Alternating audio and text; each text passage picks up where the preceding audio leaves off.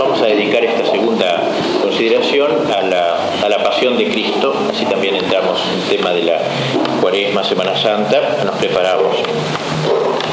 Uno de los frutos de este tipo de meditaciones sobre estos temas es el, el, sentido del sufrimiento del cual hemos hablado hoy, ¿no? porque la economía cristiana no, no implica la eliminación del sufrimiento, sino la iluminación del sufrimiento a veces pareciera que todo debe ir orientado a eliminar el sufrimiento, ¿no es cierto? No, pero en el cristianismo no existe, se, sabe que va a haber el sufrimiento y por tanto iluminar, no eliminar, iluminar el sufrimiento, es decir, darle el sentido sobrenatural. Podemos eh, elegir en el vasto campo de la pasión de Cristo los tribunales, o sea, su comparencia ante los diversos tribunales son cuatro tribunales que, por los cuales pasa Jesucristo. El primero de ellos es el tribunal religioso, representado por Anás y por Caifás.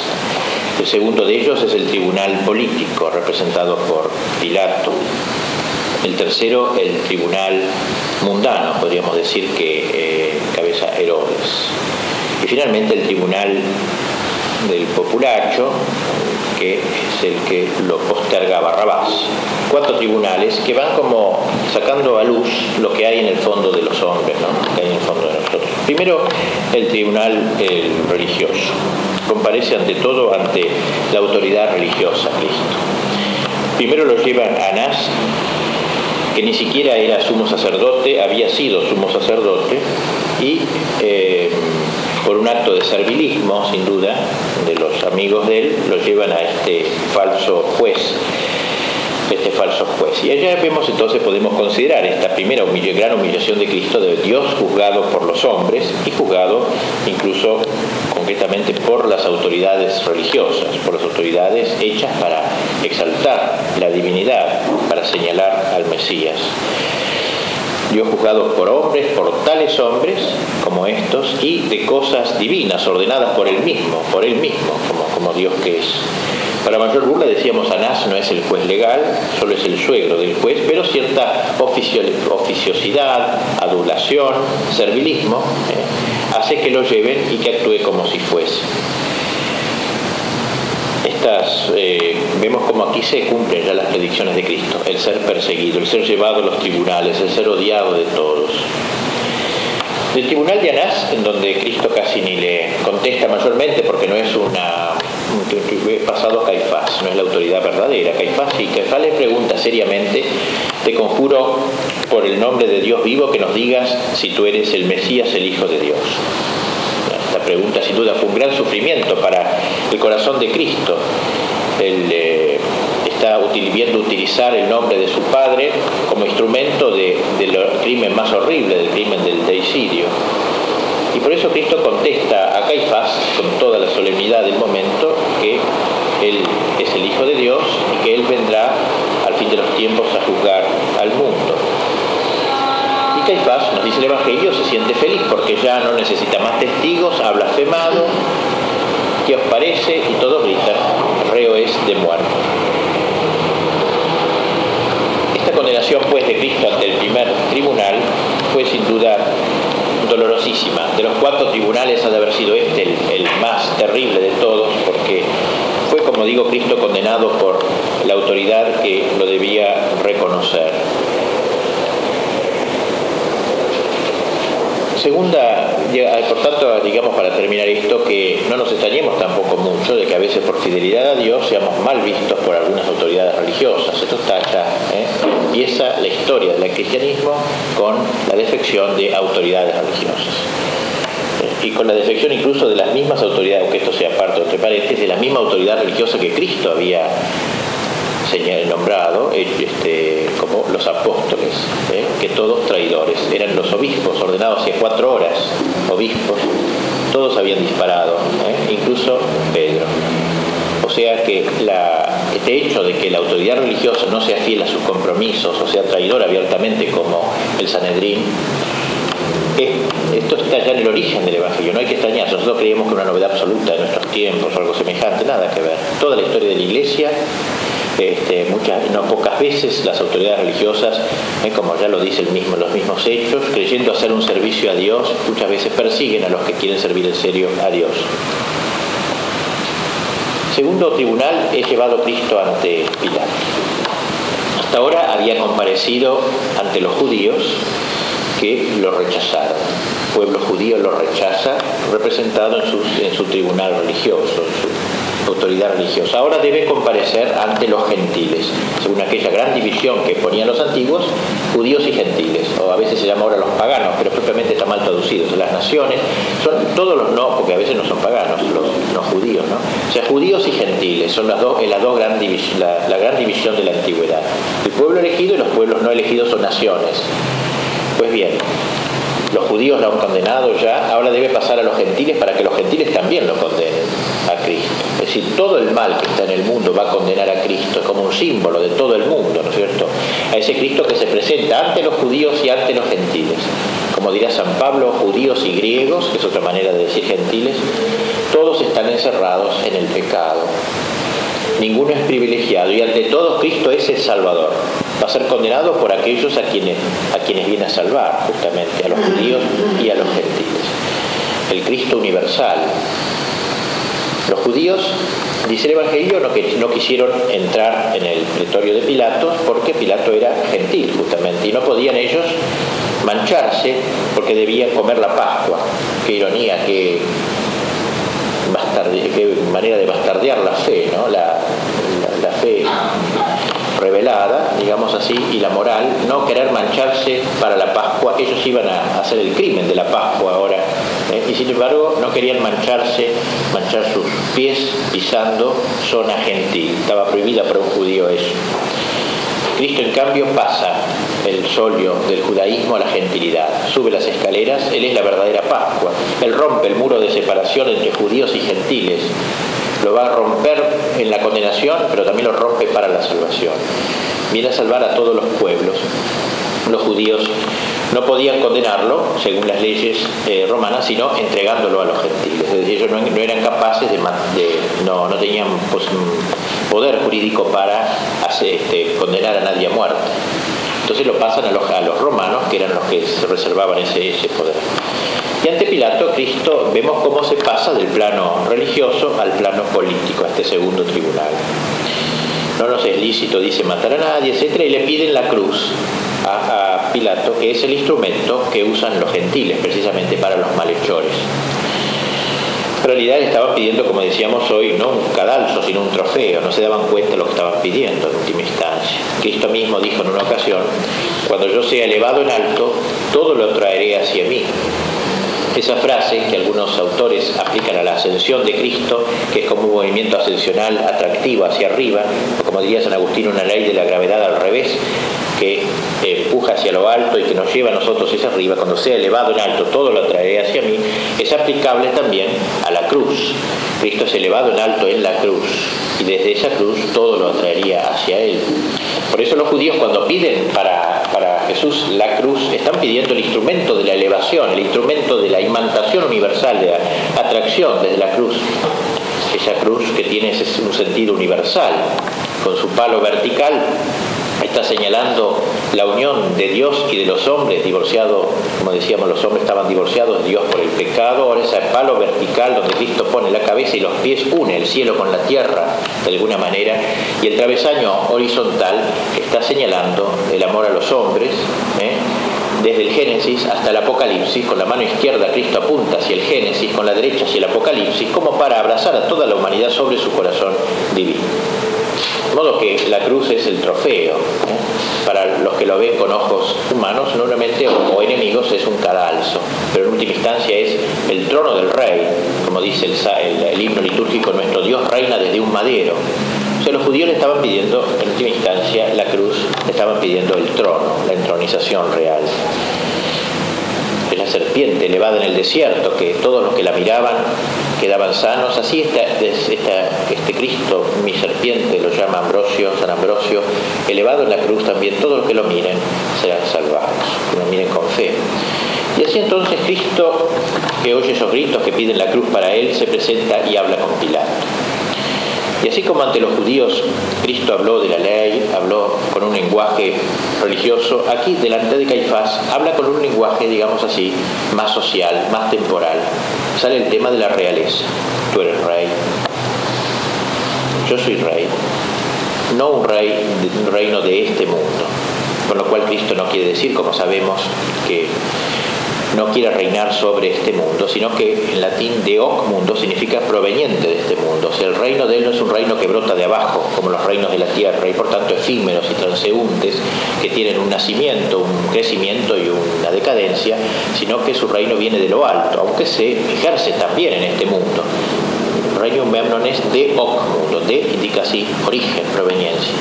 Pues bien, Cristo le habla sobre la realeza, el, para esto nací, le dice, para esto vine al mundo, para ser rey, fórmula tan importante, ¿no es cierto? O sea que el ser rey no es para Cristo algo adventicio, sino que para esto se encarnó, para ser rey, es sobre todo el tema más bien de la realeza social de Jesucristo sobre los individuos y las sociedades pero no una realeza como la imagina Pilato y mucho menos como la imaginaban, lo imaginaban los judíos temporalistas que quisieron hacerlo rey tantas veces, pero un rey de hoc mundo, ahí sí, un rey que brotara de acá, un rey a través del cual los judíos pudiesen reinar sobre toda la humanidad como era el sueño de los judíos, del mesianismo temporal de muchos judíos.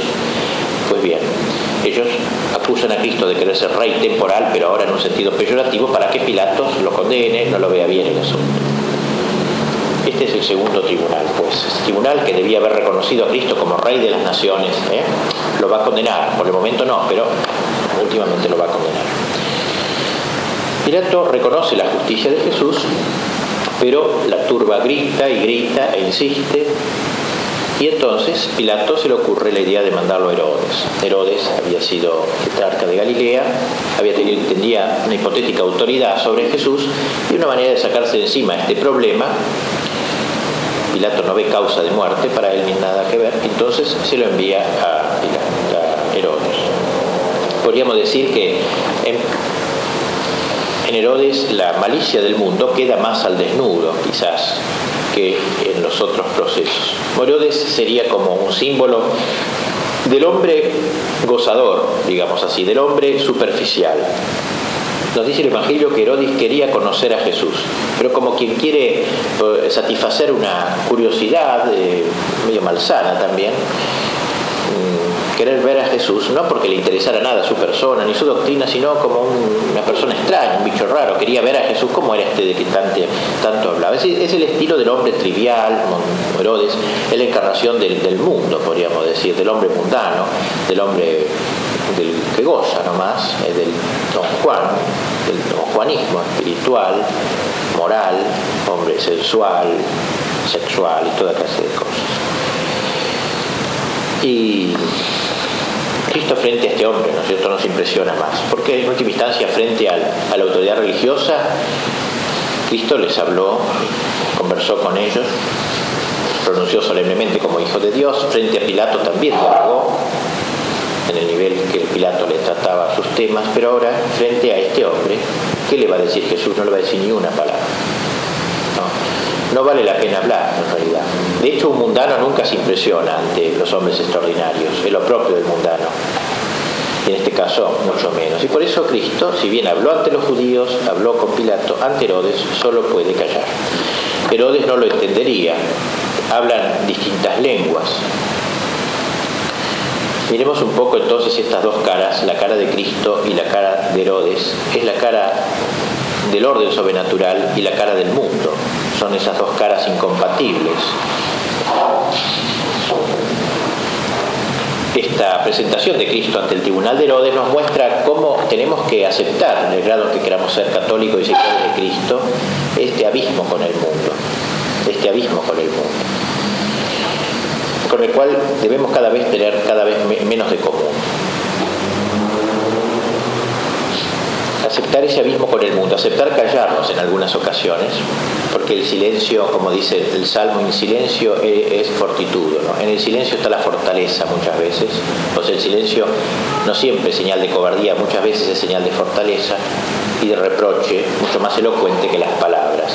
Cristo calla y de esa manera desaira, de algún modo Herodes que se siente como ridiculizado, que no le quiere dirigir la palabra. Y entonces Herodes lo considera loco a Cristo, lo viste con un manto propio de los locos. Y esto también nos impresiona. ¿eh? En realidad es la sabiduría del mundo que tacha de locura a la cruz. Ya lo, diría luego San Pablo, ¿no es cierto? Cuando que la, la cruz es locura. El tema de la locura, un tema tan importante. Ignacio dice en los ejercicios, como decíamos antes, que hay que preferir ser loco con Cristo, ¿no? antes que prudente según el mundo. Y así entonces lo remite así vestido de loco, lo remite, al lo remite de nuevo a Pilato para que él arregle las cosas. Y va por las calles así, vestido de loco Cristo. Nos dice el Evangelio que Herodes y Pilato se hicieron amigos desde aquel día. Imaginemos el modo trivial con que habrán comentado este incidente. Cómo se hacen amigos, el cobarde, el sensual, el mundano, se hacen amigos. Se hacen amigos frente a un enemigo común, a un desprecio común. Digamos, en el fondo hay una actitud que los hermana. Y entendemos en esta escena aquella palabra de San Juan, hijitos, no améis el mundo. No améis el mundo, ¿eh? ese, todo ese, ese espíritu mundano.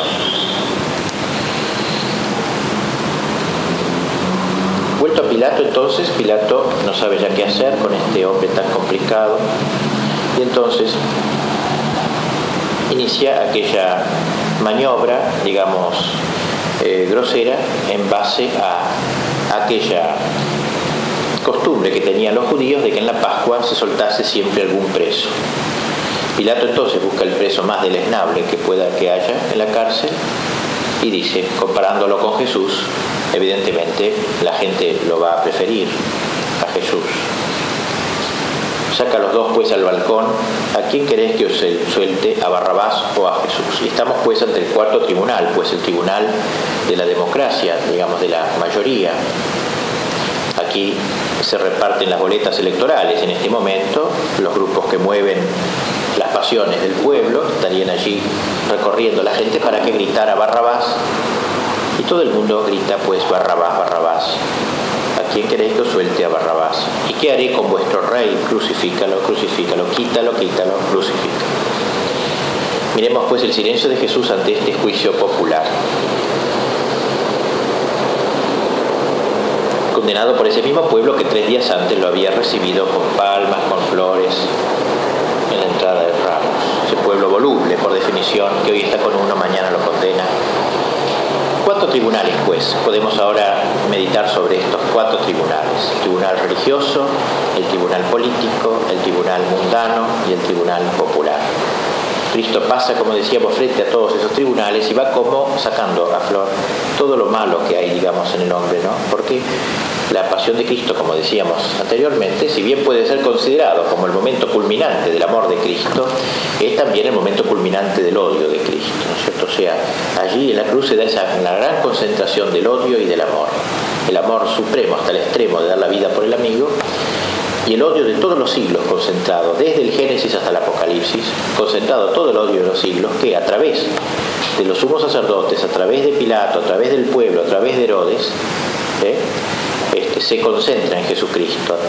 El demonio es como el instigador de todo esto, se concentra en Cristo. En Cristo está la mayor concentración, en la cruz está la mayor concentración del amor y la total concentración del odio. Y en algún modo estamos nosotros, en cuanto pecadores, ¿eh? condenando a Cristo también, poniendo nuestra cuota de condenación. Este pasaje pues de Cristo por los cuatro este, este, tribunales, esta poda de Cristo que decíamos anteriormente, otra vez nos haga considerar que nosotros somos seguidores de este Cristo, no de un Cristo triunfador así en la tierra, no de un Cristo que hace eco a la tentación demoníaca, te daré todo el mundo si postrándote me adorares, o sea, un cristianismo conquistador del mundo, pero a través del dinero, a través de las cosas del mundo y no a través de la cruz. Cristo, por el contrario, se nos muestra fiel a su vocación de Mesías por el dolor Cristo se nos muestra fiel al lagar de la cruz, al lagar de, apisonado, donde será apisonado. Cristo se nos muestra fiel al, al, grano de trigo triturado para convertirse en espiga de la iglesia, en espiga de la Eucaristía y el lagar para convertirse en el vino de la misa. Cristo ha sido primero entonces triturado y Cristo ha sido molido, molido en el lagar, para poder realmente ser el Salvador. Según aquello de San Pablo, que no hay remisión, redención sin dolor.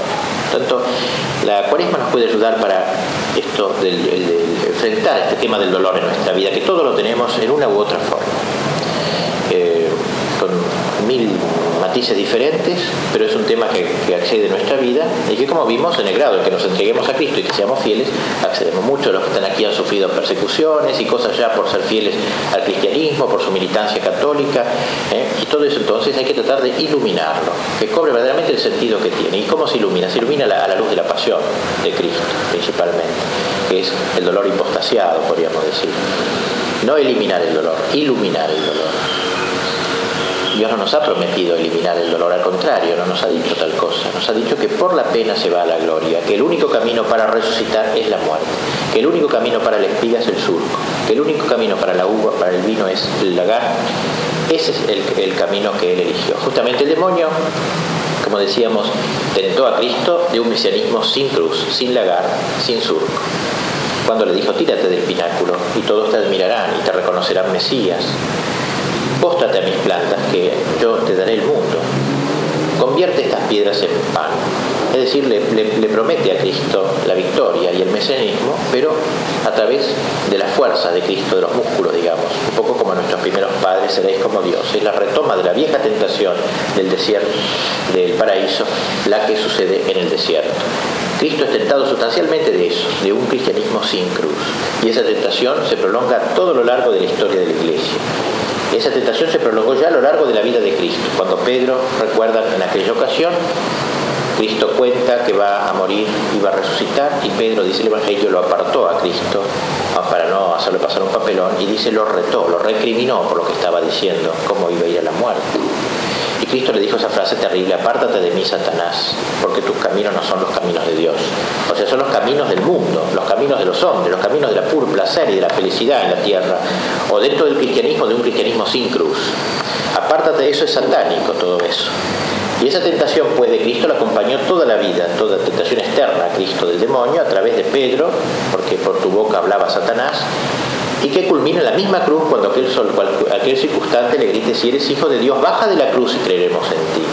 Es decir, baja de la cruz, diluye la cruz, quita la cruz, quita el martirio, y entonces te aceptaremos.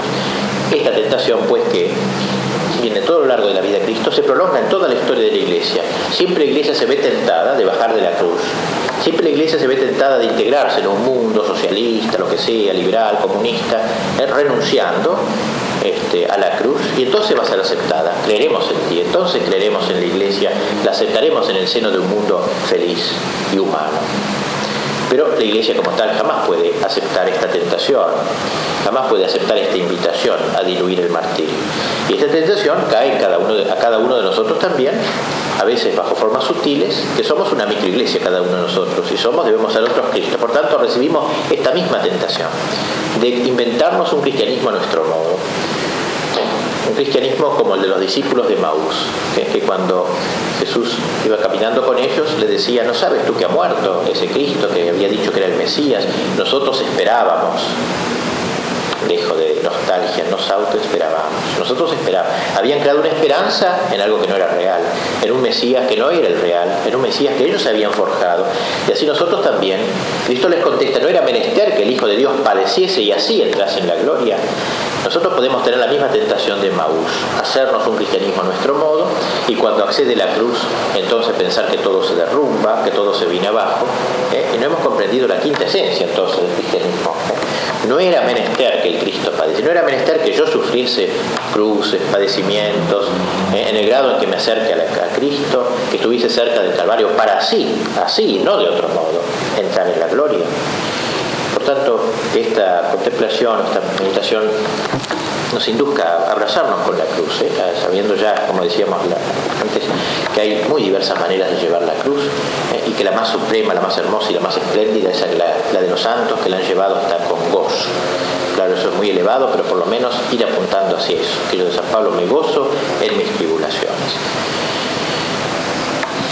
abrazarnos pues con la cruz de Cristo y preparar así la Semana Santa, eh, iluminando quizás en este tiempo el tema del dolor, a ver si lo podemos eh, meditar, encarar y resolver en nuestra vida, eh, darle lugar que corresponde a la cruz, sabiendo por supuesto que en última instancia caminamos no a la cruz sino a la resurrección, pero es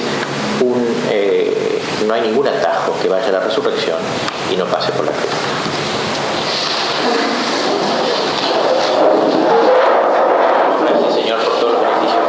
recibido de tus manos por Jesucristo nuestro Señor.